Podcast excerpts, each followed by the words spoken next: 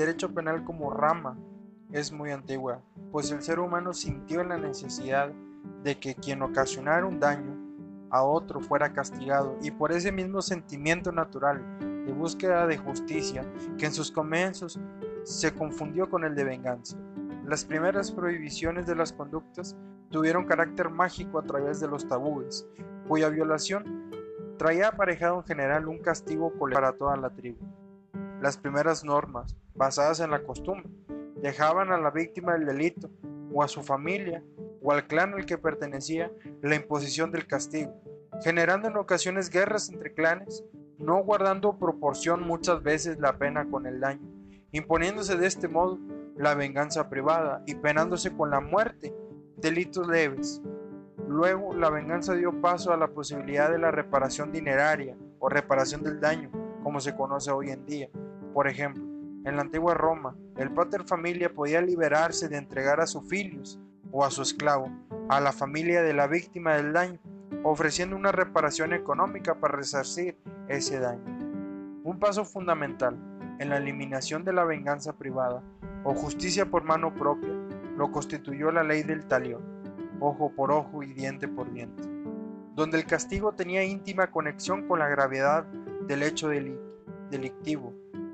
El código de Hammurabi en Babilonia, la ley hebrea e incluso la ley de las doce tablas de los romanos aceptan esta proporcionalidad, ya no es ahora el propio interesado o su familia que gradúa la pena, sino que está determinada legalmente. A fines de la República Romana, la justicia pasa de ser privada a pública. Cuando se crearon los tribunales para conocer de los delitos que ellas mismas tipificaban, en la Edad Media, por influencia de la Iglesia y el derecho canónico, pasan a homologarse los pecados con los delitos, al menos en la práctica. El rey español Alfonso X, en la séptima partida del año 1265, estableció penas muy duras que incluyen la muerte, el destierro, las torturas, la confiscación de bienes e incluso los trabajos forzados. En el siglo XVIII y su diario iluminista trajeron nuevos modos de concebir el derecho penal y fue becario en su obra El delito y de la pena, quien fijó el principio de que las leyes son las únicas capaces de imponer las penas para los delitos que describe, que deben guardar proporción con la gravedad del mismo. Sus ideas más destacadas son la humanización de las penas, proponiendo entre otras medidas la supresión de la tortura. La escuela clásica, basada en la existencia del derecho natural, que rige por encima del derecho positivo, poniendo límites e inspirando su contenido, tuvo su más representante en Francesco Carrara en su programa Derecho Criminal de 1859. Expuso que la razón debe primar sobre las normas generales.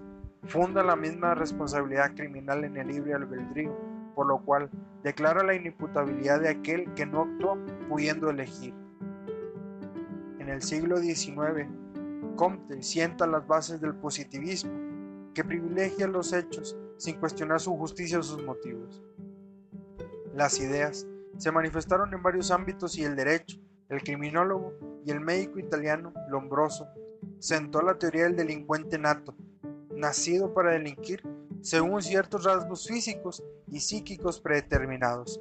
El delincuente no es responsable de lo que hace, pues no puede evitarlo. Por eso, en vez de castigarlo, hay que establecer medidas de seguridad, las cuales incluían la pena de muerte, pues para este médico no es posible en muchos casos, sobre todo la reinserción social. Las penas se vinculaban al grado de peligrosidad del delincuente más que la gravedad del delito que hubieran cometido. Luego de las guerras mundiales resurge la aplicación del derecho natural. Entre los años de 1960 y el año de 1970, renace la relación entre la pena y la culpabilidad y de la rehabilitación del delincuente. Posteriormente, resurgen medidas sustitutivas a la prisión o reclusión como los trabajos comunitarios o la prisión domiciliaria. Para en el año 1970 se vuelve un sistema más represivo por temor a la inseguridad. Y actualmente se discute si el endurecimiento de las penas y la baja edad de imputabilidad penal serían una medida para poner freno a la seguridad, aunque se avanza en la despenalización de ciertos hechos que habían sido delictivos como el adulterio, el aborto o el consumo de drogas.